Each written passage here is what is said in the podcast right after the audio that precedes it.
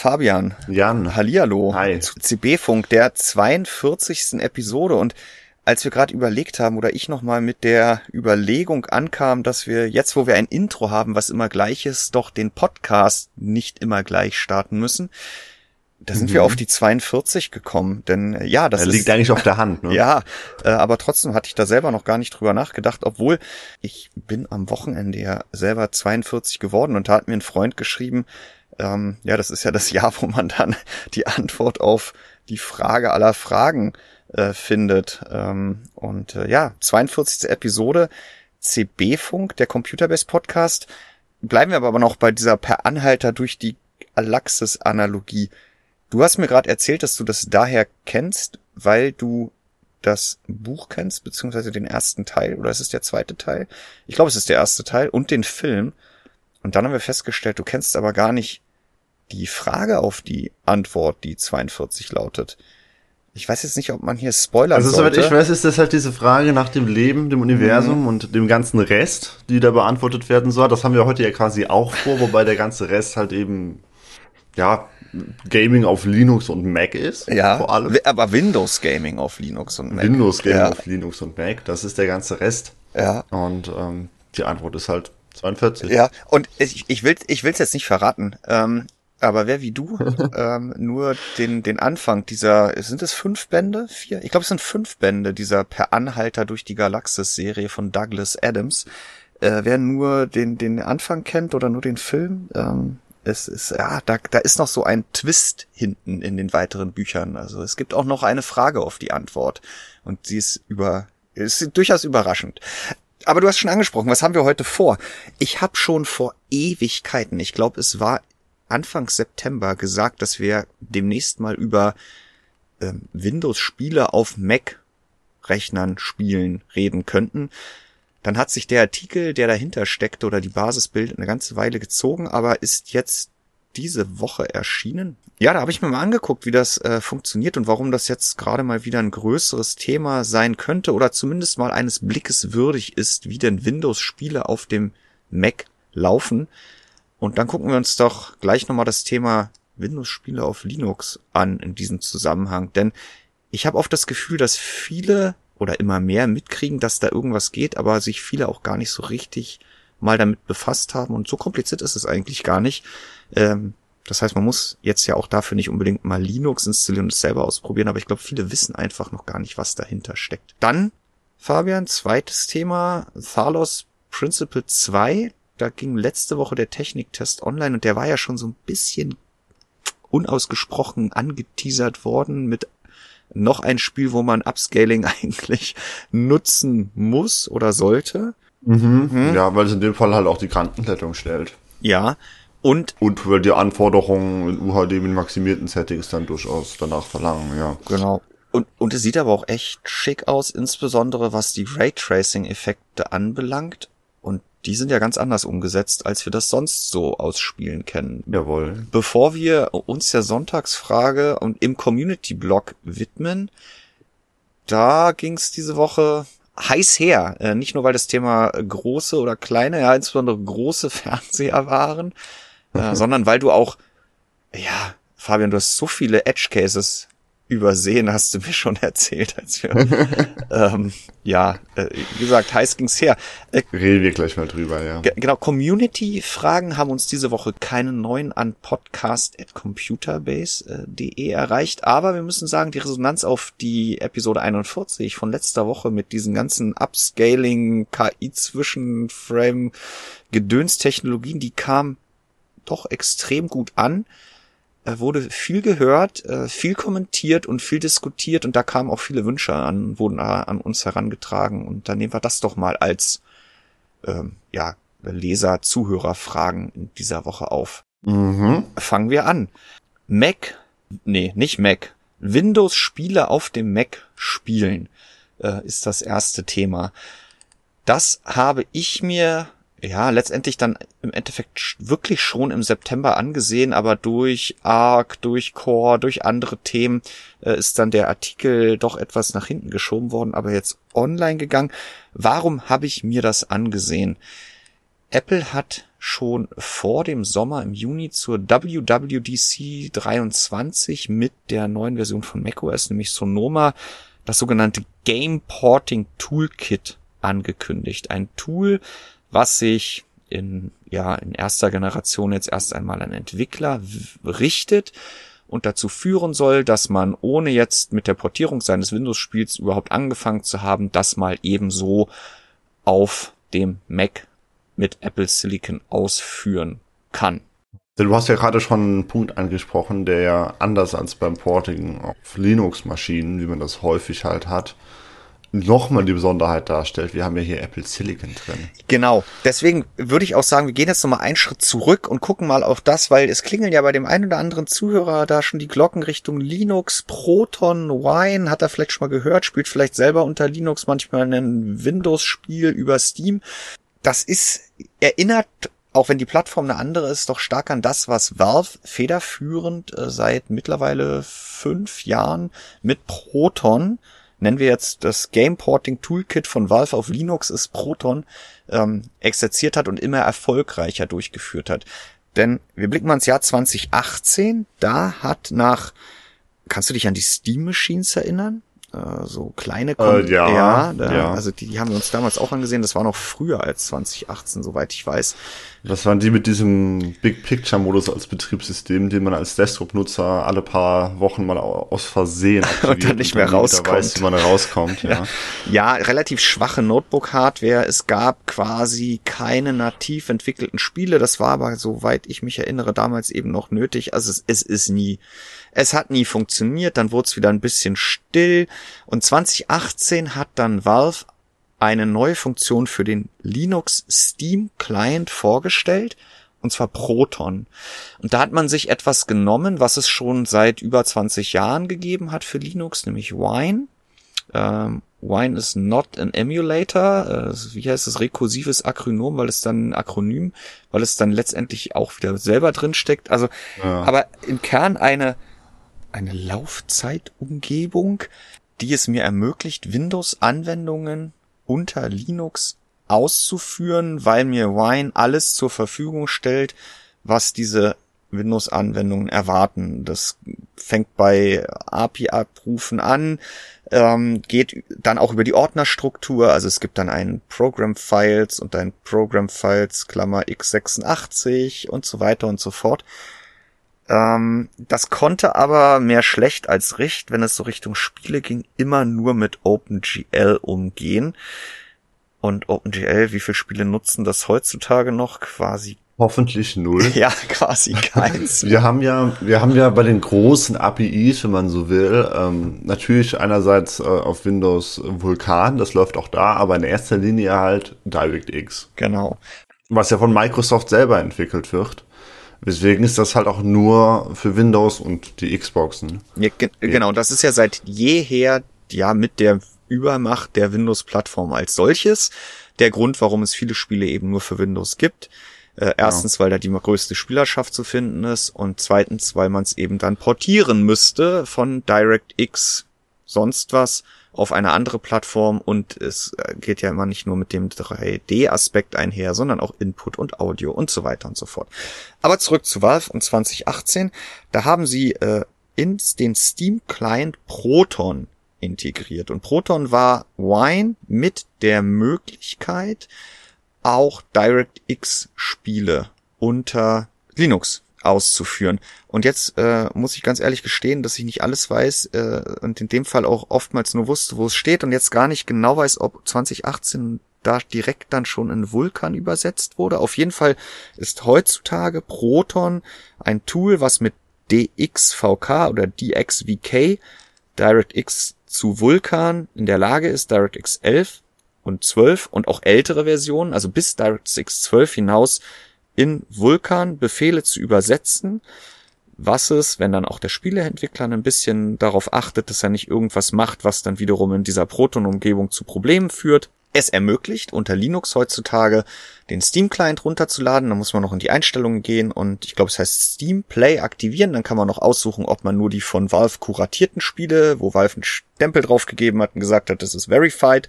ähm, installierbar machen möchte. Also die Windows-Version unter Linux oder alle.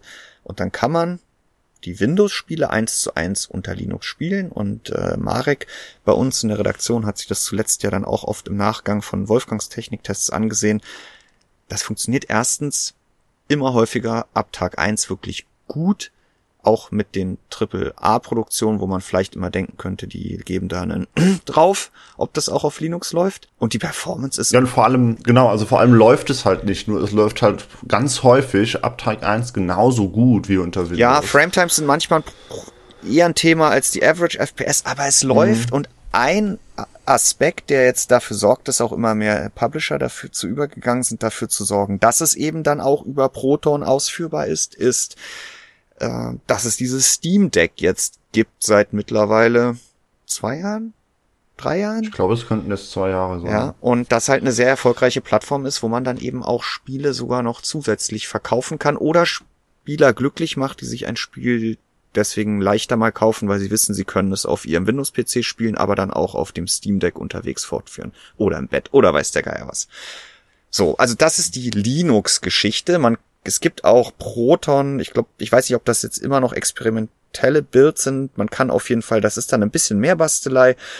Ähm, auch andere Launcher damit kompatibel machen und dafür sorgen, dass äh, hakt dann immer mal wieder, da muss Valve wieder Proton anpassen, um dann wieder den Ubisoft Connect Client oder dessen Spiele damit äh, kompatibel zu halten, aber ja, äh, Valve hat da den Hut auf und hat ganz klar aber den Fokus der Spieler kriegt insbesondere mit Steam, da ist alles drin, die Möglichkeit, Windows-Spiele unter Linux zu spielen. Und der große Pla Vorteil der Plattform ist natürlich, in der Regel ist es eine x86-Plattform mit CPUs und Grafikkarten die es auch auf dem Windows-Rechner gibt. So, jetzt zum Mac. es gibt so gut wie keine nativen Mac-Spiele. Jetzt hat ja Apple mal wieder ganz äh, öffentlichkeitswirksam auch mit den neuen iPhone 15 wurden ja angekündigt zwei Teile von Resident Evil und Mirage und äh, just heute oder gestern Abend wurde ja Spray, Stray, wie heißt es, dieses Katzen herumstromer Spiel angekündigt, aber ja, native Spiele gibt's nicht viele.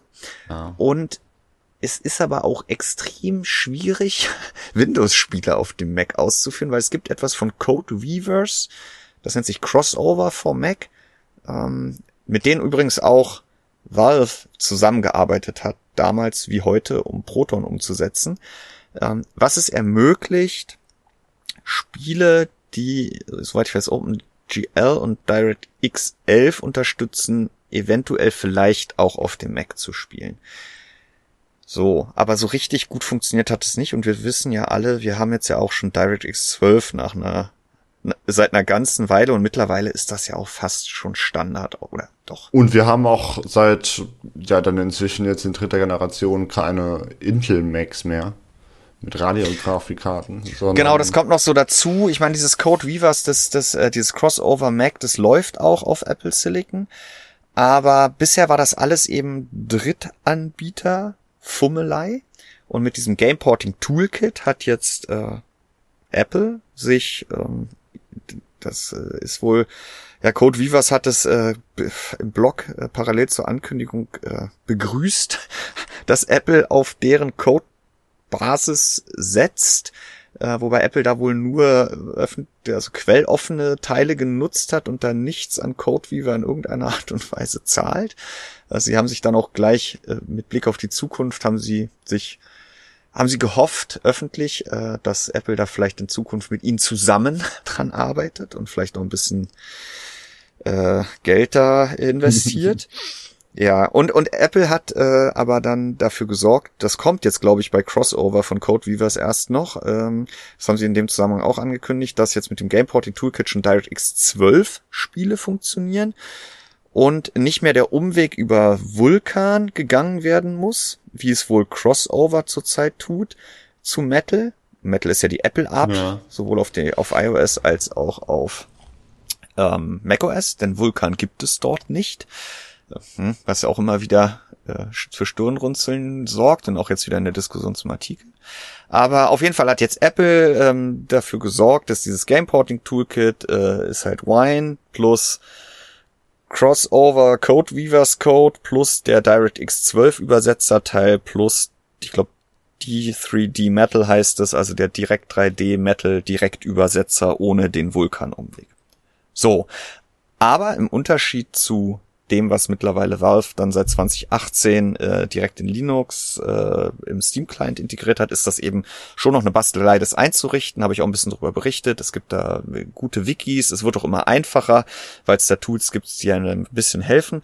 Es richtet sich aber in erster Linie aktuell an, Besitz, äh, an Entwickler und ja, Bastler, die mal das auch ausprobieren wollen.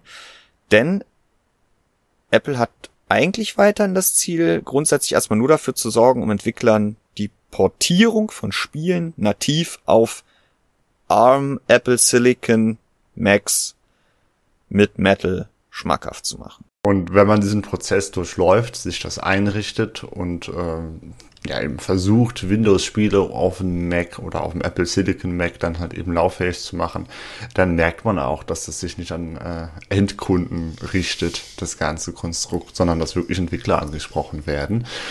Zum einen dauert es, äh, es ist auch nicht unbedingt unkompliziert und Angst vor der Eingabeaufforderung darf man auch nicht haben, wie du auch im Artikel geschrieben hast. Ja. Und selbst wenn man das dann alles gemacht hat, dann ja, läuft ja trotzdem nicht alles rund.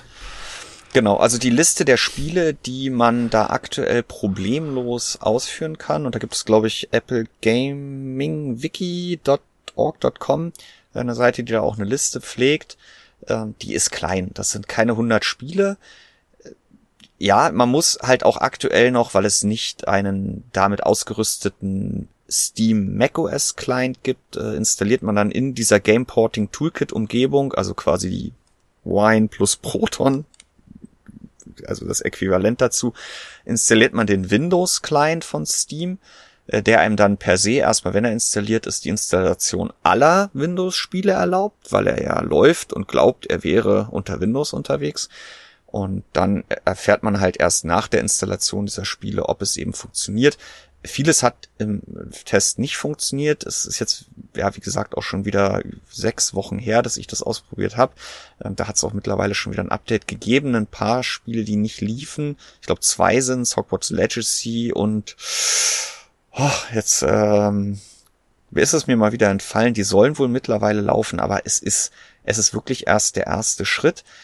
Ähm, wir haben uns das angeguckt auf einem Mac Studio mit M2 Ultra also auch nach Vorstellung der M3 noch der absoluten Top SoC Config von Apple. Der zwei M2 Max kombiniert, die wiederum die voll, den Vollausbau des Ein-Chip-Moduls darstellen und die sind dann über so einen Ultra Fusion Band, ich glaube 2,5 Terabyte pro Sekunde miteinander verbunden. Da haben auch einige Leser gefragt, warum guckt ihr euch das auf dem Ding an? Erstens skaliert der oben raus, gerade bei dem Thema, oder was heißt gerade?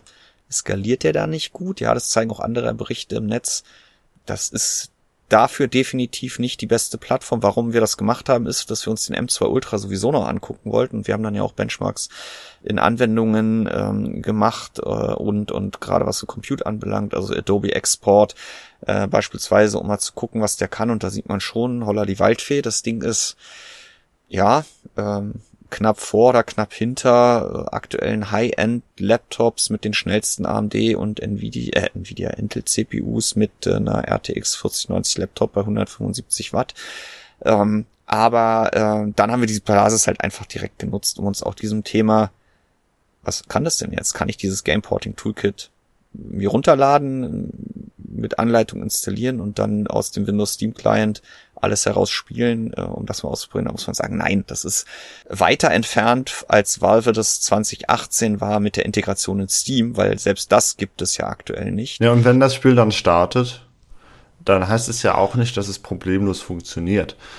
Wir haben die Situation, dass es zum Beispiel Grafikfehler geben kann. In manchen Spielen hast du das beobachtet. Ich glaube, bei Spider-Man und das, das Wasser, das war von seltsamen schwarzen Artefakten ja. heimgesucht. Und selbst wenn es komplett ohne Grafikfehler Fehler auskommt, das Spiel, dann kann es doch die eine oder andere Überraschung bei der Performance geben. Genau, weil wenn man sich die, die synthetischen Benchmarks anguckt, also es gibt ja da diesen 3D-Mark Wildfire, Wildlife, mhm. Wildlife, glaube ich, der ja plattformübergreifend funktioniert, dann ist dieser M2 Ultra, ich glaube, auf, auf äh, Augenhöhe mit einer 4090 Laptop. Ja, ist hier sogar ein bisschen schneller. Ne? Oder einen Ticken schneller. Ja. Ähm, das gleiche ist, glaube ich, im GFX-Bench. Das sind natürlich jetzt kein, das ist halt wieder nur synthetisch. Genau. Ja, das hat genau. nichts mit der Last in Spielen zu tun. Das etwaige Treiber sind möglicherweise da auch schon besser drauf ein optimiert als jetzt auf eine Anzahl von Spielen. Das wird bei Apple sicherlich auch ein Thema sein, was aktuell noch da dagegen spricht, dass die Leistung noch höher ausfällt.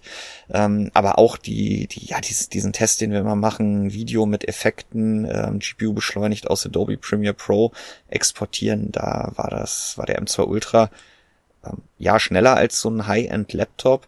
Und in Spielen es ist halt nicht immer eins zu eins vergleichbar. Die Frametimes lassen sich auch nicht so abgreifen, auch nicht mit diesem ähm, HUD, den da Apple jetzt in Metal äh, integriert hat. Ähm, aber wir hatten so Spiele, da hatten wir eine Leistung so auf 6800 XT-Niveau. Ich glaube, es war ein Cyberpunk, äh, da lief es eher besser.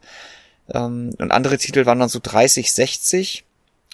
Hm. Das klingt erstmal erschreckend wenig für so ein Mac Studio Mint M2 Ultra, der glaube ich losgeht bei 5K, 4.3 oder so. Wir hatten dann ja die Irrsens-Config mit größten M2 Ultra mit 192 GB RAM und 8 Terabyte verlötet, naja, nicht verlötet, aber quasi nicht wechselbarer SSD. Das kostet dann 10.319 Euro.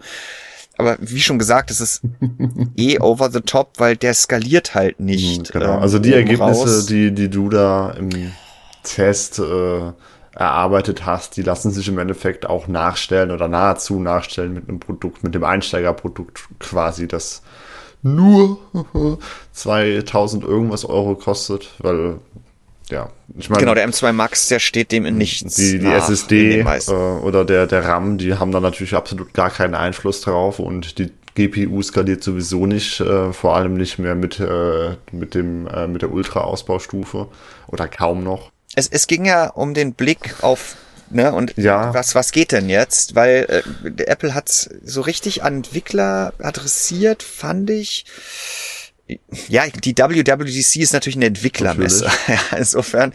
Aber äh, das war ja im Rahmen der Keynote, wurde es kurz angesprochen. Ähm, ich ich ha hatte da am Anfang schon eher gedacht, dass das schon mehr Richtung Proton geht und man da einen breiteren Ansatz fährt. Aber die Erfahrung zeigt jetzt nein äh, Soweit ist Apple noch nicht. Ich meine, klar, die Entwickler müssten jetzt auch erstmal, wenn sie es überhaupt wollen, gucken, was spricht denn jetzt dagegen, dass mein Spiel startet, wenn ich es im Game Porting Toolkit über Steam ausführe. Oder ich kann ja auch andere Launcher in diesem Game Porting Toolkit, also in Wine mhm. mit Proton in Anführungsstrichen installieren, genau wie auf Linux. Ähm, wobei wiederum das ja eigentlich gar nicht Apples offizielles Ziel aktuell, aktuell ist, dass die Entwickler dafür sorgen, dass es funktioniert, sondern eigentlich Geschmack daran finden oder Gefallen daran finden, wie ihr Spiel überhaupt auf dem Mac läuft und das dann nativ rausbringen. Es gibt ja dann auch, wenn wir auf die Performance gucken, ähm, einen anderen Aspekt, äh, der halt auch noch den Unterschied zu einer Linux-Plattform macht. Und du hast es vorhin auch schon angesprochen. Wir haben ja hier nicht nur das Thema, dass wir aus einer API Welt kommen, äh, die für Windows geschaffen wurde und das jetzt auf Metal auf den Mac bringen, sondern wir kommen eben auch von x86 auf ARM. Das heißt, wir lassen das nicht nur wie bei Linux in der Wine Proton Umgebung laufen, sondern packen die dann auch noch in Apples eigenen x86 zu ARM Übersetzer ja. Rosetta. Anwendungen zeigen da keinen so einen großen Performance Impact, äh, wobei das auch wieder von Anwendung zu Anwendung schwankt. Wie es jetzt in Spielen ist, es gibt, ist halt schwer zu sagen. Ähm, wir hatten ja einen, oder du hattest ja einen Test äh, für, für genau diese Frage äh, im Artikel. Es sollten ja eigentlich mehr sein, die dann aber nicht lauffähig waren. Aber Rise of the Tomb Raider, ähm, mhm. das gibt es nativ für macOS. Und das hast du dir auch äh, mit dem Gameporting Toolkit angeschaut in DirectX 11 und DirectX 12. Und zwar in drei verschiedenen Maps, Szenarien und ja, mit drei verschiedenen Ergebnissen. ja, ähm, und es läuft nativ am besten, ja, kann man sagen. Insgesamt. Äh, aber äh, es ist, ich habe es mit dem integrierten Benchmark gemacht. Es kam auch extrem auf die jeweilige Szene an, wie weit äh, diese, ja, die Windows-Version dann über das Gameporting Toolkit abgefallen ist. Wir, wir hatten, wir hatten geothermales Tal, die Szene, ja. wo äh, das Ganze via DirectX 12 und das äh, und über das Gameporting Toolkit sogar etwas performanter war als äh, das, stimmt. das Native, wobei wir da natürlich nicht auf die Frame Times schauen, sondern nur auf die FPS. Ähm, Insgesamt zeigt es das aber auch hier, das, was wir ohnehin schon über diese gesamte Bandbreite an Spielen haben, es ist extrem schwankend. Ne? Also es schwankt von Spiel zu Spiel, es schwankt von Szene zu Szene, es schwankt wahrscheinlich auch von Konfiguration zu Konfiguration. Wahrscheinlich spielt das Wetter auch noch eine Rolle oder so. Ähm, mhm. Und ganz ehrlich, ich persönlich wundere mich ja überhaupt, dass das bei Übersetzer zu Übersetzer zu Übersetzer zu Übersetzer überhaupt noch irgendwie äh, performant funktioniert. Ja, aber das ist das, was Valve halt die letzten ja. fünf Jahre eben vorgemacht ja. hat, dass das nichts mehr mit einer Emulation, wo halt das Basis oder der Host dem, dem Programm per Software die die falsche Hardware vorgaukelt, äh, nichts zu tun hat und einfach deutlich performanter stattfinden kann. Mhm. Ja, aber du hast schon gesagt, äh, je nachdem und wie das Wetter, also das wäre jetzt auch erstmal meine Erkenntnis. Das ist jetzt aktuell, ähm, ja, wer das mal ausprobieren will, sollte auf jeden Fall erstmal nach dieser Liste auf Game Wiki, nee, Apple Gaming Wiki äh, Ausschau halten, ist auch bei uns im Artikel verlinkt. Äh, wenn der Titel da nicht draufsteht, dann muss er sich nicht die, den Aufwand machen, dieses Game Porting Toolkit zu installieren und dann noch den Windows Steam Client und so weiter und so fort. Ähm, die meisten sind dann schon raus, weil es wirklich aktuell sehr wenige Spiele sind, die damit äh, offiziell kompatibel sind. Was heißt offiziell äh, laut dieser dieses Wiki? Offiziell ist da ja eigentlich nichts für Endkunden. Ne? Das ist ja genau. Und das ist jetzt halt die Frage, ähm, wie Apple da fortfahren wird und was da passieren wird. Ne? Also äh, ich glaube halt persönlich nicht daran, dass die Entwickler jetzt in Scharen hingehen werden und ihre Spiele für macOS und ARM optimieren werden ähm, wir, wir wissen ja, dass Spiele immer ohnehin schon immer teurer werden, dass Spiele immer unfertiger auf den Markt kommen. Nochmal zu unserem letzten Podcast zu der Sonntagsfrage da zurück. Ne? Und wir, wir wissen ja auch, äh, in welchem Zustand schon häufig die Windows-Portierungen sind. Ne? Also wenn man von der Konsolenversion auf Windows kommt. Ja. Und Windows ist ja nun mal eine sehr, sehr, sehr große Gaming-Plattform, was man von macOS nicht behaupten kann. Insofern sehe ich da schwarz für die Motivation und äh, die Sorgfalt der Entwickler, ihre AAA-Produktion dann auch noch für den Mac zu optimieren. Es sei denn, Apple bezahlt das fürstlich. Ähm, insofern glaube ich da jetzt nicht daran, äh, dass, dass äh, sich da jetzt etwas ergeben wird, das äh, den Mac zur Gaming-Maschine macht, wenn Apple dann nicht nochmal federführend irgendwie Motivation oder Möglichkeiten oder beides äh, mhm. nachschiebt mit Geld. Ja, ich, ich, Apple sieht natürlich auch immer noch die iOS-Plattform, die auch Metal nutzt, als das große Ding, was doch äh, mit Millionen und aber 100 Millionen aktiven iPhones jeden Entwickler sofort davon überzeugen sollte, dass man doch alle Spiele bitte auch dafür bringt und dann automatisch auch für den Mac. Aber das ist, sind halt zwei verschiedene Welten, ähm, Smartphone Gaming und PC, Mac, Konsolengaming. Und ja, das war für mich auch am Ende wirklich die Frage, ähm, ob das Apple jetzt gelingt, Entwickler mit einem Tool, was auf Anhieb auch nicht alle Spiele äh, ausführen kann, mhm. also nicht jedem Entwickler auf Anhieb eben genau das, was Apple gesagt hat zu wollen, zeigen wird, wie das Spiel auf macOS rein theoretisch äh, über doppelt übersetzte APIs und und und CPU Instructions laufen kann, ob es dazu führt, dass die dann mehr nativ rausbringen. Das ist natürlich der Ritterschlag, sage ich mal, für jede Plattform. Ja, also äh, dann hat sich der Entwickler halt hingesetzt und das Bestmögliche rausgeholt. Ob das dann gut ist, ist immer noch eine andere Frage, aber ähm, ich, ich könnte oder ich glaube eigentlich auch eher, dass das noch ein paar Jahre dauern wird und dann bringt Valve wahrscheinlich äh, unter Bearbeitung von Apple den macOS Steam Client mit einer Funktion, wie sie halt seit 2018 bei Linux verfügbar ist, dass halt automatisch, wenn man das wünscht, einem auch Windows-Spiele im das Store angezeigt werden, die abgenickt wurden und die dann annähernd so gut laufen. Das wäre wünschenswert und bestimmt das Best-Case-Szenario für Freunde von Windows-Spielen auf Mac. Aber das würde halt bedingen, dass äh, Apple, Valve und äh, Code Weavers oder wie heißen sie? Ja. Ähm, da irgendwie zusammenarbeiten, vermute ich, schätze ich, damit das optimal funktioniert. Und ja. ja, und, und Apple halt äh, das Ziel, den Mac und da weiß man ja auch immer nicht, wie, wie wichtig ist denn jetzt das Ziel. Ne? Ja. Zu WWDC, es gibt dieses Toolkit, sie haben MetalFX Upscaling, also FSR, DLSS, CSS, TSR. Mhm. Äh, wer jetzt überhaupt nichts mit den Begriffen anfangen kann, der hört nochmal in Episode 41 von CB Funk rein. Ähm, dass sie, die haben wirklich eine Menge jetzt gemacht äh, und, und eine Menge getrommelt. Machen die Entwickler mit? Und wenn nein, hm. Belässt es Apple dann dabei, weil nicht nativ ist, ist nix? Oder sagt, okay, komm, wir haben die Hardware und die haben sie ja. Die, die Apple M, die M-SoCs, ja, das, da, auch wenn das am Ende dann in Spielen nicht, weil auch die Treiber dann ein Riesenakt sind und so weiter und so fort, wenn die jetzt nicht mit den High-End Desktop Nvidia und AMG Grafikkarten, AMD Grafikkarten mithalten, haben wir ja trotzdem Power für, un, für Zehntausende von Spiele die auf Steam für, für Windows verfügbar sind. Ja, aber muss Apple halt springen und sagen, ist für okay für uns. Wir stellen jetzt nur noch zusammen mit Valve die äh, ja, die, die Erweiterung des macOS Steam Client zur Verfügung, der dafür sorgt, dass äh, ihr Windows-Spiele auf dem Mac spielen könnt. Vielleicht auch äh, teilweise darauf an, wie sehr dieses Gameporting Toolkit jetzt von Spielern zweckentfremdet wird also was heißt hm. zweckentfremdet, wie, wie, sehr sich ja. die Spieler, die Community, die sich das jetzt vielleicht zu eigen machen, um ihre Spiele zu spielen. Denn, ähm, und dann vielleicht auch Entwickler anfangen, einfach darauf hinzuoptimieren, dass es damit ordentlich läuft. Weil das genau, wahrscheinlich genau, weil wesentlich ja einfacher ist, als das Spiel dann nochmal nativ zu ja. portieren.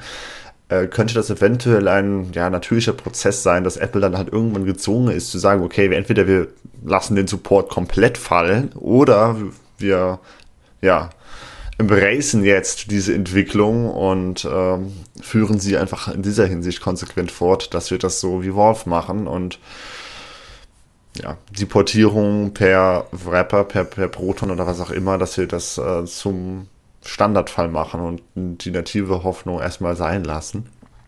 Mhm. Aber das wird ja. sich zeigen müssen und das wird sich nicht morgen oder übermorgen zeigen, sondern es wird noch ein Prozess sein, der Jahre dauern wird. Das denke ich auch. Und das war auch der, das, der Tenor aus, aus unserer Community. Also es wurde wirklich teils kontrovers diskutiert. Ähm, auch die Frage, wie wichtig ist denn jetzt wirklich Apple das Spielen auf dem Mac und sie könnten doch längst und so weiter und so fort. Ja, also. Ähm, und dann aber. Ja.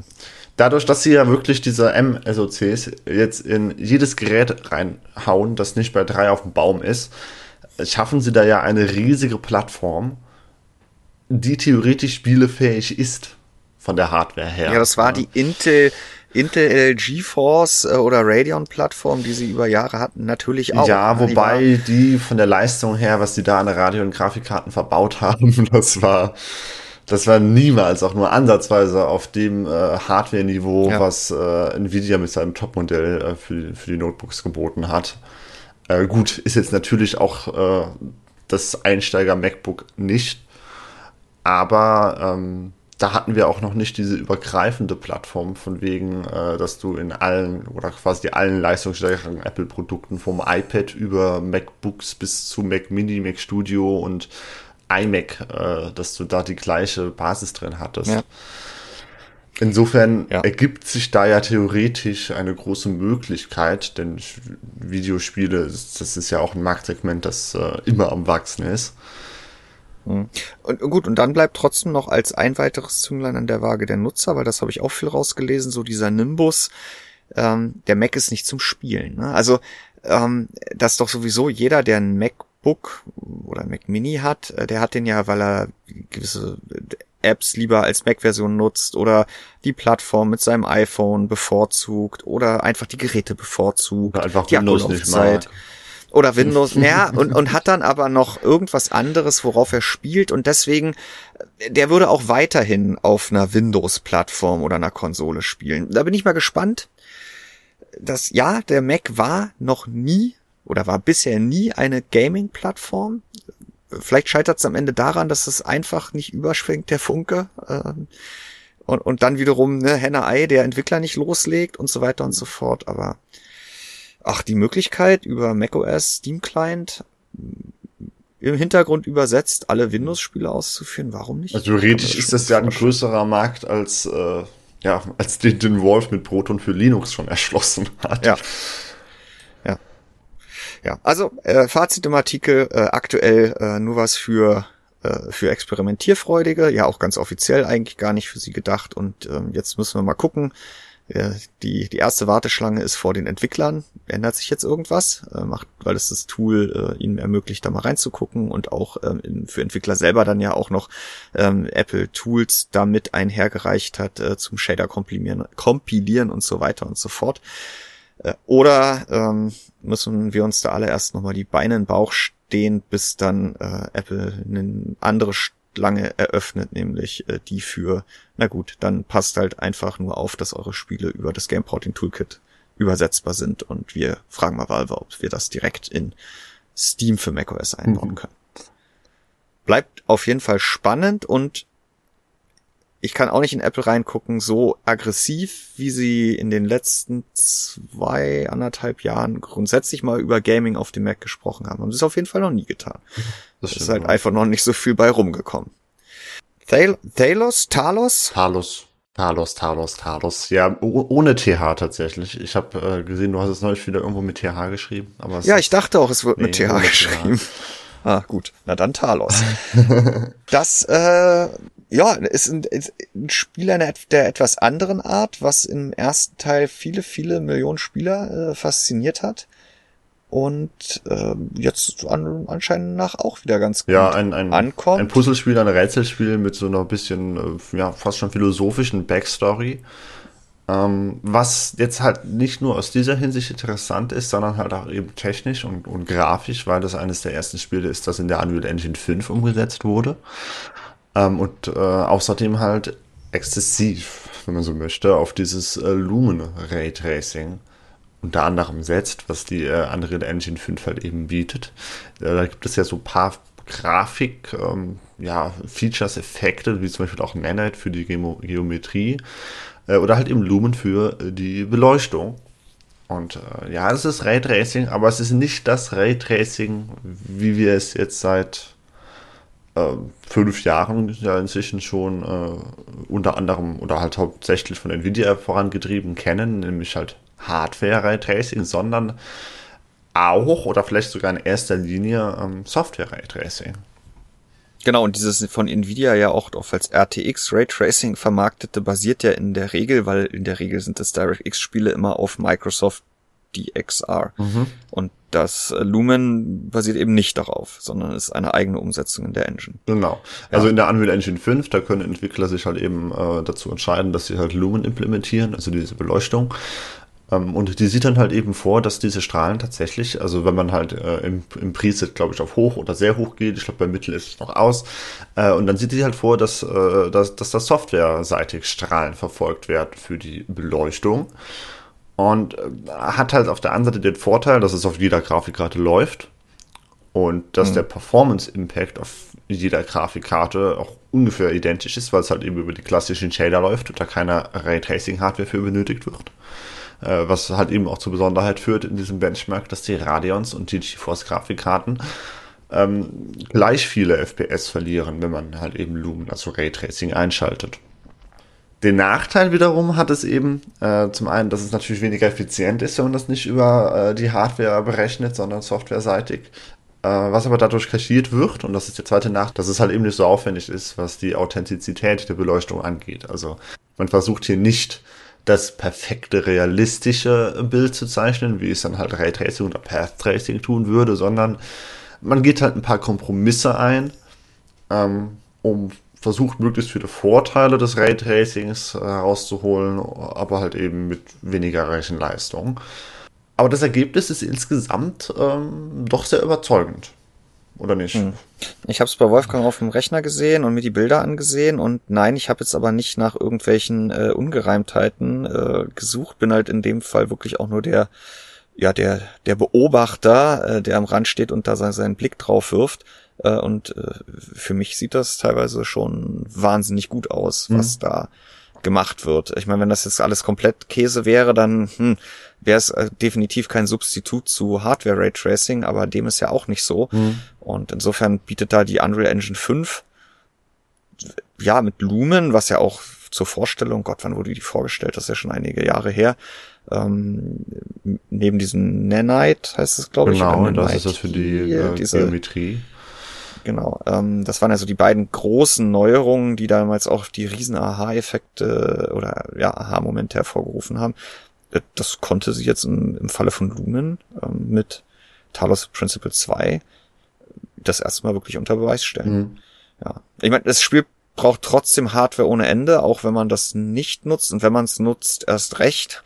Ja, deswegen ja auch dann wieder schnell der Einsatz von Upscaling empfohlen ist und das ja auch wieder als Kantengleitung Einzug gehalten hat. Das heißt, genau wie in Alan Wake 2 nutze ich eigentlich immer einen der bekannten Algorithmen, sei es in der nativen Auflösung als Kantenglättung.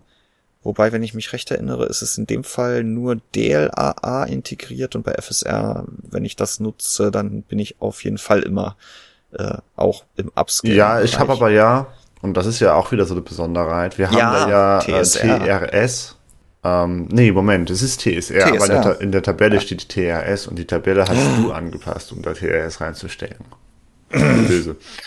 Äh, nee, es ist TSR, das ist Epics Upscaling der Unreal Engine, was da schon implementiert ist. Ähm, dementsprechend natürlich nicht äh, auf Hardware-Seite, denn es muss ja eben entsprechend auf äh, auf jeder Grafikkarte laufen, wenn es Teil dieser Engine ist, ist also eher vergleichbar zu FSR oder zu, äh, zu der offenen Variante von Intel äh, Xe, XeSS, XES. Äh, was es übrigens auch gibt in dem Spiel, was aber derart äh, schlecht abschneidet, dass es sich Wolfgang gar nicht im Detail angesehen hat. Äh, mhm. Was er an sich angesehen hat, ist äh, halt eben FSR und TSR und DLSS und ähm, die Überraschung ist hier halt wirklich TSR, denn TSR schneidet wesentlich besser ab als FSR und macht teilweise sogar DLSS-Konkurrenz, womit wir aus dem Stand jetzt eigentlich nicht gerechnet hätten. Ja, und was wirklich ein, ein leider sehr langen Schlagschatten auf äh, die aktuelle FSR-Plattform wirft. Dass es jetzt Epic halt aus dem Stand quasi schafft, einen Algorithmus in dieser Unreal Engine 5 zu implementieren, der FSR in der Unreal Engine 5 zumindest in diesem Spiel jetzt schon mal komplett obsolet werden lässt, weil es einfach in jeder Hinsicht besser funktioniert und halt eben auch auf allen Grafikkarten läuft. Das ist schon. Puh. Hm. ja, und nun kennt natürlich Epic die eigene Engine am besten und äh, TSR existiert dann halt auch nur in dieser Engine und in keiner anderen, aber ja, so oder so ähm, muss AMD da mal wieder ran an FSR Super Resolution, also die Upscaling-Variante, mal ganz abgesehen davon, dass sie auch an FSR Fluid Motion Frames, diese KI-Zwischenbilder noch definitiv ran müssen. Ähm, und wir uns da ja schon äh, ganz gespannt äh, zurücklehnen und auf den 7. Dezember warten, wenn mit Avatar Frontiers of Pandora dann das dritte Spiel erscheint, mhm. wo das äh, vom Tag eins wohl integriert sein soll. Und mal gucken, äh, in welcher Verfassung das dann ist. Ja, aber Unreal Engine 5, äh, so ganz so flüssig läuft's auch äh, in der Version nicht. Ja, es sind immer noch so die, die ersten Gehversuche in dieser ähm, neuen großen Engine. Man sieht schon in dem Spiel vielleicht mehr als in anderen, ähm, was sie aus, äh, was, was sie leisten kann, wenn man auf äh, möglichst realistische Grafik aus ist. Gerade auch dadurch, dass wir jetzt halt eben Lumen, äh, zumindest in der Software-Variante drin haben, was ich ja eben noch nicht äh, gesagt habe, es gibt ja eine Hardware-Variante von, äh, von Lumen. Das heißt, Entwickler könnten in der Unreal Engine ein Häkchen setzen und dann würde, äh, würde Lumen quasi dazu übergehen, auf dazu fähigen Grafikkarten äh, Hardware-Raytracing zu nutzen. Ähm, mhm. Entweder um die Leistung aufzubessern oder um die Optik aufzubessern oder um beides zu tun. Das liegt, denke ich, in den Händen der Entwickler.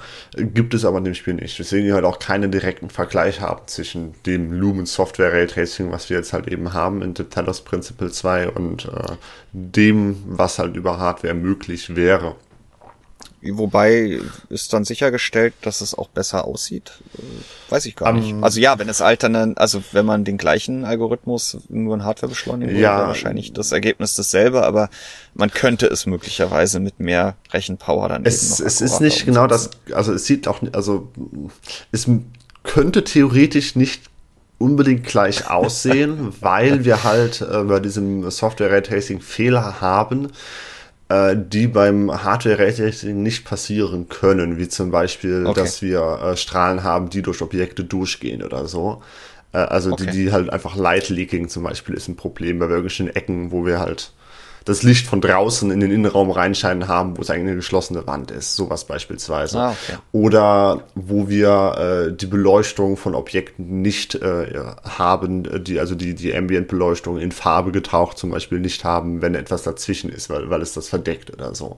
Das würde bei Raytracing per Hardware ja nicht passieren können, weil wir da ja wirklich tatsächlich diese Strahlen haben. Und das ist ja das Schöne bei Raytracing an sich, wenn es einmal integriert ist, dann ist es halt integriert und es läuft und man muss sich um die ganzen anderen Effekte keine keine Sorgen mehr machen, weil die automatisch entstehen quasi. Und mhm. das haben wir bei, bei der Software-Implementierung halt nicht. Das sind dann halt wieder, ja, die Kompromisse. Gerne mal einen Blick, äh, liebe Zuhörer, in den Techniktest von, von Wolfgang werfen zu Talos Principle 2. Äh, oder es ist ja, glaube ich, ein Steam-Spiel, das heißt, äh, zwei Stunden Probe spielen und zur Not äh, zurückgeben, mhm. funktioniert in dem Fall ja auch. Mhm. Braucht schon einiges an Hardware, wenn man diese äh, Raytracing-Software-Effekte, die wirklich äh, super aussehen, ja, das stimmt. Ähm, nutzen will. Aber man kann es auch anders spielen. Äh, nur dann fällt es ab Mittel doch, äh, die, die, also sieht man schon auf den Screenshots, ist das doch eine mhm. ganz andere Welt. Das, das Gameplay bleibt natürlich sowieso äh, unaffected, aber es ist jetzt nicht so, dass es plötzlich ein hässliches Spiel wäre, nur wenn man Raytracing ausschaltet. Äh, hier ist auch mal wieder ein schöner Segway zu finden in diesem Spiel. Wolfgang hat in allen drei Auflösungen, glaube ich, Upsampling oder Upscaling Quality benutzt, je nachdem, welche Plattform genutzt wurde. Äh, ich glaube auf GeForce DLSS und auf den anderen ähm, dann das TSR da kam dann sofort die Frage auf in den Kommentaren und das war auch äh, oft in den Kommentaren zu hören und das sehen wir jetzt mal so als äh, Leserfragen unter podcast.computerbase.de in dieser Woche mit. Was heißt denn das jetzt nochmal genau? Ihr habt das ja auch letzte Woche im Podcast in anderthalb Stunden breitgetreten, aber wo kann ich mir denn das nochmal angucken?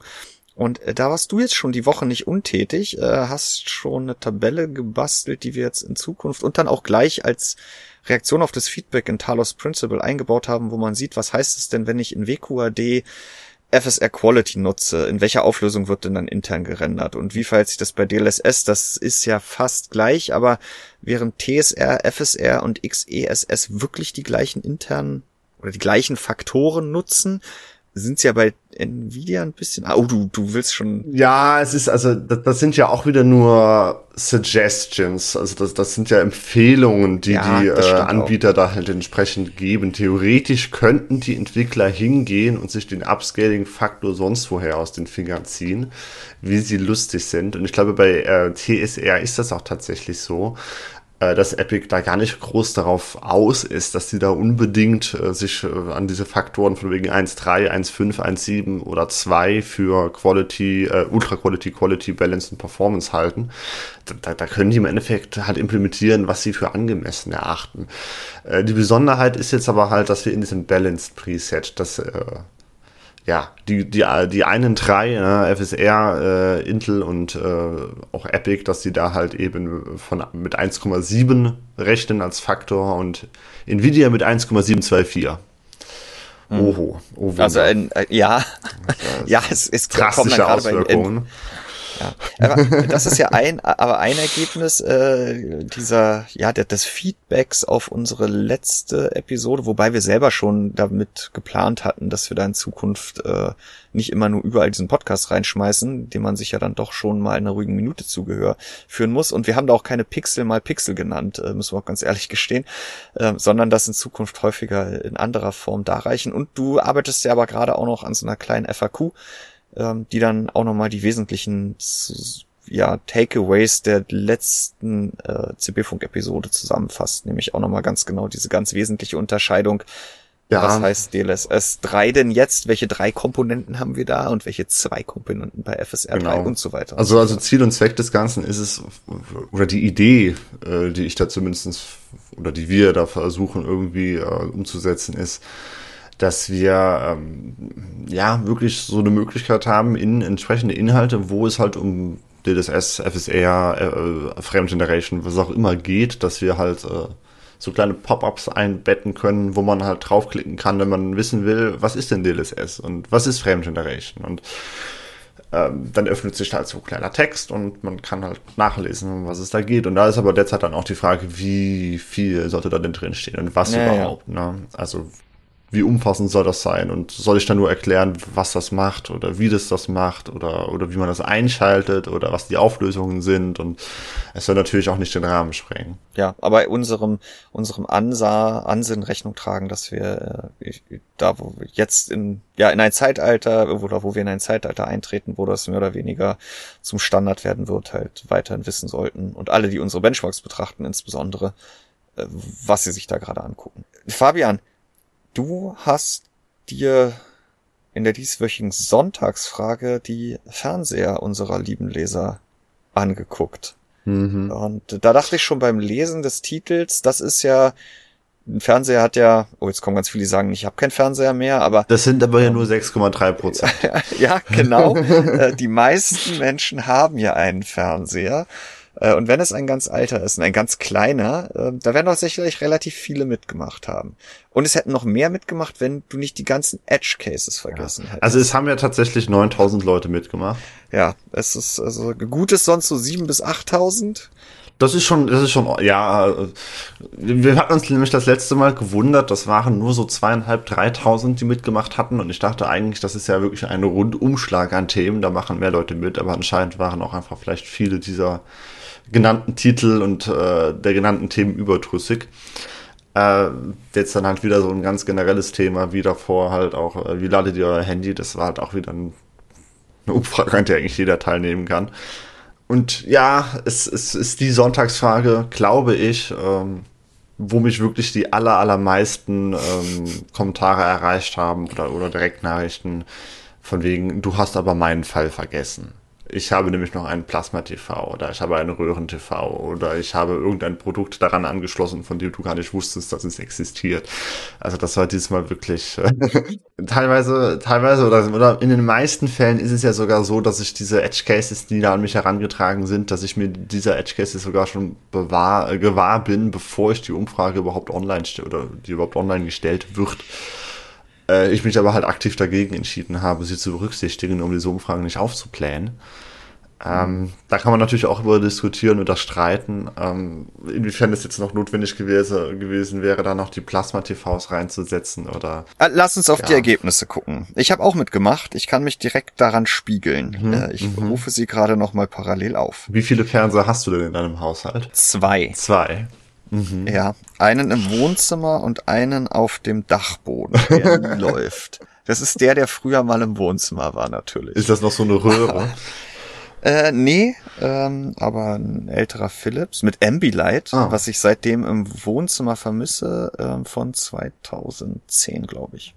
Full HD 32 Zoll, mhm. also ja, aber er leuchtet. Ja, aber das, das hat mich zum Beispiel auch, wobei, ich, ich weiß nicht, womit ich gerechnet habe, aber 45 Prozent haben mehr als einen Fernseher. Ja, aber du hast ja auch wirklich nicht gefragt, ob der äh, benutzt das wird, häufig wohl, genutzt ja. wird oder im Keller steht. Das hätte man vielleicht ähm, noch. Aber knapp 50 Prozent haben gesagt, sie haben ein und äh, 30 Prozent, sie haben zwei und ja, immerhin 16 Prozent sogar drei oder mehr und hast gerade schon verraten, 6,3 haben gesagt, sie haben keinen Fernseher. Ja. Fabrikat, was hast du da erwartet? Ich hätte gedacht, dass es mehr Samsung ist.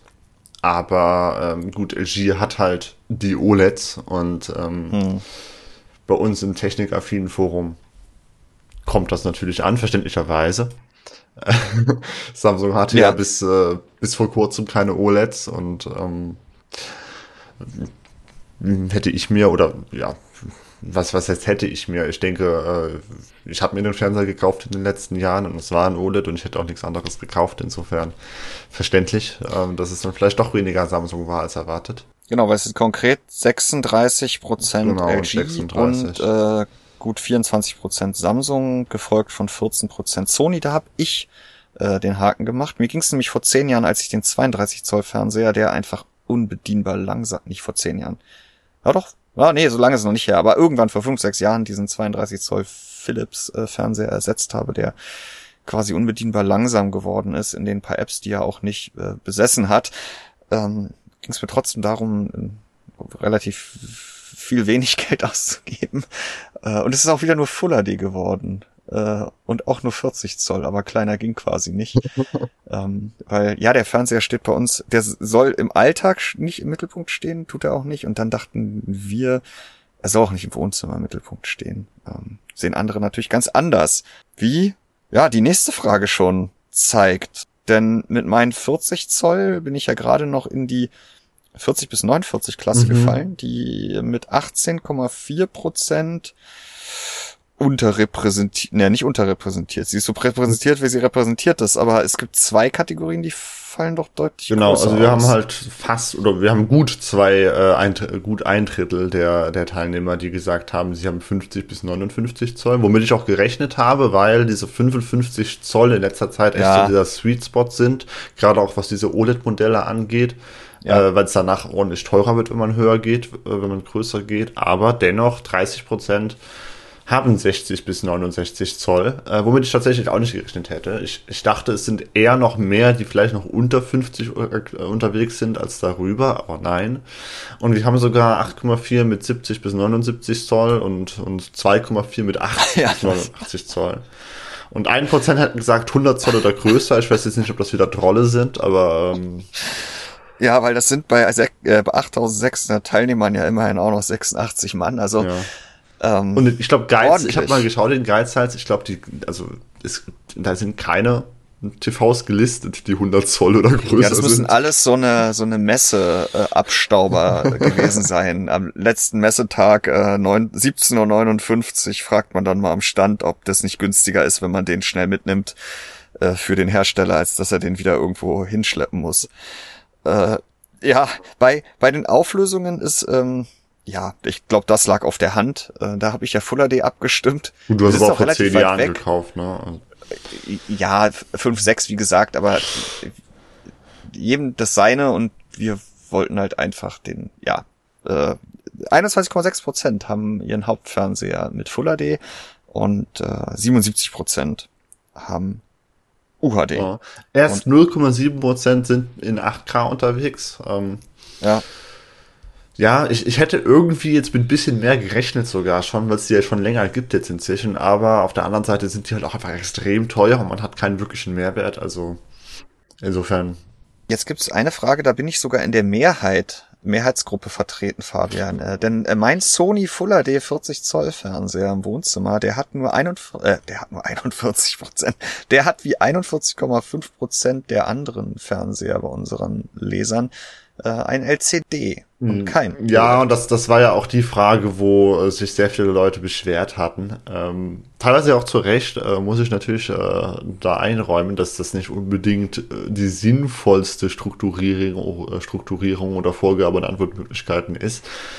Äh, ich habe da lange überlegt, was ich reinpacken soll. Und dann habe ich ja, man jetzt ganz einfach oder ganz clever sagt, sei dahingestellt. Ich habe einfach bei Geizhals geschaut, oder bei, also bei, bei uns im Preisvergleich, ähm, was denn da als Kategorie gegeben wird zum Filtern. Und mhm. es waren im Endeffekt die, die ich da übernommen habe. Äh, LCD und OLED sind theoretisch ja die einzigen beiden relevanten Sachen, weil dann habe ich noch Samsung QLED was mhm. auch ein LCD ist, und Samsung Quantum Dot OLED, was auch ein OLED ist, und halt IPS, was natürlich auch ein LCD ist. Aber wurde halt trotzdem einzeln ja. aufgeführt und Leute unterscheiden das in der Praxis, also wollte ich dem da gerecht werden. Ähm, es kam der Vorwurf, das sei eine, äh, dass, dass diese gesamte Sonntagsfrage sei eine versteckte Anzeige für Samsung, weil ich Samsung QLED halt einzeln mhm. genannt habe. Das ist es zumindest nicht über meinen Tisch gegangen. damit würde ich es ausschließen. Ja. ja. Ist es natürlich nicht, ist es natürlich nicht. Es, es hatte halt einfach den Hintergrund, dass ich das Einzelne genannt hatte. Denn ähm, es ist halt eine Kategorie, die man filtern kann, Samsung QLED. Und äh, das war ja auch Samsungs großes Ding die letzten Jahre über. Und Samsung ist ja, wie gesagt, die zweitmeist vertretene Marke auch bei unseren Teilnehmern. Aber dieses QLED, das soll natürlich so klingen, als wäre es OLED. Ich meine, das ist ja der, der gesamte Gedanke hinter diesem Namen. Dass man irgendwie was hat, was, was vielleicht sogar noch cooler klingt als OLED, wenn man QLED hat. Und ja. dann hätte man als äh, Nutzer natürlich eventuell auf die Idee kommen können, wenn da jetzt nur LCD und OLED wäre, ähm, hey, ich, ich klicke OLED an, weil QLED wird ja wahrscheinlich OLED sein, oder? Und eben genau das wollte ich halt damit vorbeugen, dass die Leute nicht fälschlicherweise OLED ankreuzen. Äh, also im Grunde genommen wollte ich da mit Samsung sogar entlarven, aber es ist dann Samsung Marketing angekommen, also tut's mir leid. Ja, und Marketing ist auch bei mir angekommen. Du hast ja vielleicht schon aus meinen Fernsehkonfiguration, Fernseherkonfigurationen im Haushalt rausgehört, dass ich jetzt nicht der, der, der Top-Notch Fernseherbesitzer bin und ähm, mir war in der Tat nicht bewusst, dass QLED nichts mit OLED zu tun hat. Also nee. insofern, ähm, ich, ja. wusste auf jeden Fall, dass da LCD, äh, weil der LCD stand, genau was ich ankreuzen musste, weil dessen war ich mir bewusst, dass der Sony von mir nur ein LCD ist. Dann hast du noch ein paar andere Sachen gefragt, zum Beispiel, äh, was habt ihr denn alles so an eurem Fernseher angeschlossen? Äh, da kämpfe ich aktuell so ein bisschen mit mir, äh, weil mein toller Sony-Fernseher, weil er sehr günstig war, hat halt zwei HDMI-Ports, was schon extrem nervt. Deswegen muss ich aktuell alles über einen Receiver, den ich besitze, anschließen. Ähm, muss dann aber immer schön den Eingang ändern und so weiter und so fort. Das nervt mich durchaus aber er geht halt noch und deswegen kann kein hm. Ersatz angeschaffen werden. Ähm, 43% haben wie ich einen AV-Receiver mit Soundsystem am Fernseher, ja. aber das, was die allermeisten, das war Multiple Choice am Fernseher haben, ist äh, mit 53,2% Spielkonsole. Hm. Und ähm, immerhin Platz drei mit 27,7%, äh, ganz knapp vor Fire TV und Soundbar, ein Desktop-PC oder Notebook. Also ja. quasi auch eine Spielekonsole wahrscheinlich. Wobei, also das, das, ich, ich finde, da stand ja auch in der Frage, sind fest mit deinem Fernseher verbunden. Äh, überrascht mich schon, dass äh, ja, fast ja. ein Drittel seinen PC oder sein Notebook fest mit seinem Fernseher verbunden hat. Hätte ich ich meine, wir sind ja so eine HTPC-Community. Ja, auf jeden äh, Fall. Ähm. Und aber ja, ich habe es nicht angekreuzt, obwohl ich es äh, situationsabhängig immer mal mache. Hm, also dass man das also Notebook solche, verbindet oder so, das, das ja. verstehe ich schon. Äh, ich würde gerne meinen PC auch wieder verbinden. Das war früher in der alten, äh, ja, seit dem Umzug ist es jetzt halt nicht mehr der Fall, weil äh, das, äh, das Büro jetzt halt nicht mehr das Wohnzimmer ist, sondern ein einzelner Raum. Und jetzt muss ich mal schauen, wie ich das mache, weil ich auch so einen AV-Receiver habe, der auch ordentlich teuer war, weil der halt UHD 120 durchschleifen kann. Oh, also ja. Siehst du, so einen Schnickschnack brauche ich gar nicht. Tja, ähm, da dachte man, ja. da dachte ich mir halt, äh, da kann ich jetzt fünf Spiele drauf spielen auf dem OLED, äh, was natürlich auch super schön aussieht, was aktuell aber nicht geht, weil ich halt kein 30 Meter HDMI-Kabel habe oder 20 Meter, was auch immer ich bräuchte. Da muss ich mal schauen, ob ich mir da so ein Glasfaserkabel hole und das irgendwo verlegen kann. Weiß ich noch mhm. nicht. Aber im Endeffekt sind es dann bei mir auch nur der AV-Receiver und die Spielkonsole, beziehungsweise die Spielkonsolen. Bei mir ist es der AV-Receiver, äh, um dann alles an, eigentlich wirklich nur um alles dran anzubinden. Äh, und der agiert auch als HiFi-Verstärker. Aber wenn du alles dran anbindest, was ist denn das alles? Ich habe ein Nintendo äh, Classic Mini, NES Classic Mini dran, ein Apple TV, ähm, Entertain Receiver, ja, da bist du dann halt schon bei drei, was ich nicht an die zwei HDMI-Ports meines Fernsehers kriege, der wiederum aber auch noch über den HDMI 1 ARC eine Soundbar angeschlossen hat. Okay, also du hast einen AV-Receiver äh, einen ja, AV mit Soundsystem und eine Soundbar. Ja, weil ähm, die äh, HiFi-Boxen orthogonal zum Fernseher stehen. Also die stehen halt nicht rechts und links vom Fernseher und können deswegen nicht als äh, Fernsehlautsprecher benutzt werden. Ähm, okay. Klingt jetzt komplett absurd, ist aber so, weil der Fernseher steht an der kürzeren äh, Seite des Wohnzimmers und die Boxen stehen links und rechts äh, neben der Terrassentür. Äh, wo man auch eigentlich äh, sitzt man dann so ausgerichtet beim Musik hören. Und ich höre lieber mal Musik, als dass ich fernsehe. Ähm, so, genau, aber deswegen, ja, es ist, es ist ein, ein, ein äh, weirdes Setup. Äh, der AV-Receiver existiert halt letztendlich, äh, um doch mit ordentlich Wumms diese HiFi-Anlage zu befeuern. Man könnte auch einen HiFi-Verstärker nehmen, aber dann könnte ich wieder nicht alle möglichen Geräte antreiben. Außerdem haben HiFi-Verstärker, als ich mich damals darum äh, oder die, diese Anlage angeschafft habe, konnten die alle kein Airplay. Das war mir dann aber wiederum doch wichtig. Streamer gab's noch nicht und so weiter und so fort. Ja, aber lange Rede kurzer Sinn. Ich habe die Soundbar an dem einen HDMI und dann brauche ich eigentlich nur einen Hub, der alle anderen Geräte an den Fernseher bringt. Äh, es nervt, weil manchmal übernimmt dann auch der V-Receiver den Klang, der eigentlich auf den die Soundbar soll und mhm. äh, ja, ähm, wenn irgendwann mal ein neuer Fernseher ansteht, dann hat er auf jeden Fall mehr HDMI-Ports, dass der ganze Kladderadatsch direkt daran landet. Und dann äh, ist der AV-Receiver nur noch Stereo-Verstärker oder wird gegen genauso einen ersetzt, äh, wenn der dann dann auch Airplay mitbringt. Ähm, Aber hast du die Geräte, die du am AV-Receiver hast, jetzt angekreuzt in der Umfrage? Ja, habe okay, ich. Okay, gut. Weil der, genau. das ist mir jetzt gerade eingefallen, nicht, dass das jemand so verstanden hat, dass er nur das ankreuzt, was tatsächlich direkt am Fernseher hängt. Ich habe den indirekten, äh, genau, die indirekte, die, un, ja. die mittelbar äh, angeschlossenen Geräte mit angekreuzt. Genau so. Ja, und dann habe ich bei der allerletzten Frage, äh, du hast ja schon gehört, äh, Philips Ambilight auf dem Dachboden wird eigentlich nie verwendet, aber leuchtet und Sony äh, wird verwendet, leuchtet aber nicht habe ich äh, nach der, der, der, der Beleuchtungsfrage, da musste ich leider ankreuzen, nein. Und das ist auch eine Sache, die mir wirklich extrem auf den Keks geht, weil ich dieses Ambilight von Philips super fand. Ähm, es war, glaube ich, einfach nur in noch größeren Fernsehern verfügbar, als ich diesen Wechsel vollzogen habe auf die 40 Zoll. Und ich wollte nicht größer gehen. Äh, oder die waren einfach deutlich teurer und ich wollte dem Thema Fernsehen nicht diese finanzielle Gewichtung zu, zu teilkommen lassen. Ähm, ja, aber knapp zehn Prozent haben ja einen Fernseher mit Ambilight. Und das ist halt einfach auch das Philips-Ding. Immer noch. Also wir haben auch, äh, wir haben auch einen und das war auch damals der ausschlaggebende ja, Grund, einen Philips zu kaufen, weil wir das beide cool fanden. Äh, aber es ist im Endeffekt auch so ein Glaubensding, ne? Also, ja. was heißt ein Glaubensding?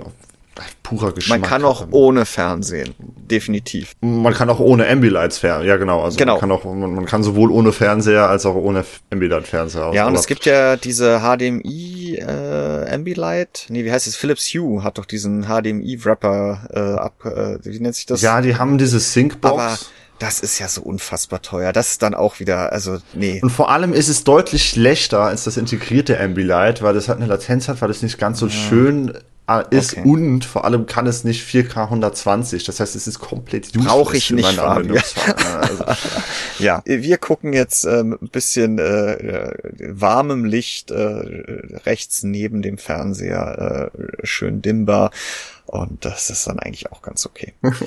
ja, es, es war auf jeden Fall interessant. Ich glaube, viele, viele Ergebnisse waren dann doch erwartbar ähm, ja, dass es die Fernseher tendenziell eher noch größer sind als vielleicht eine Ecke kleiner. Das fand ich dann auch überraschend. Mhm. Aber ähm, auf jeden Fall ein interessanter Blick in die in die Community, die nicht nur äh, noch Desktop-PCs, Notebooks und Spielekonsolen, äh, sondern dann natürlich bei der Konsole auch in der Regel zwangsläufig noch über einen Fernseher verfügt.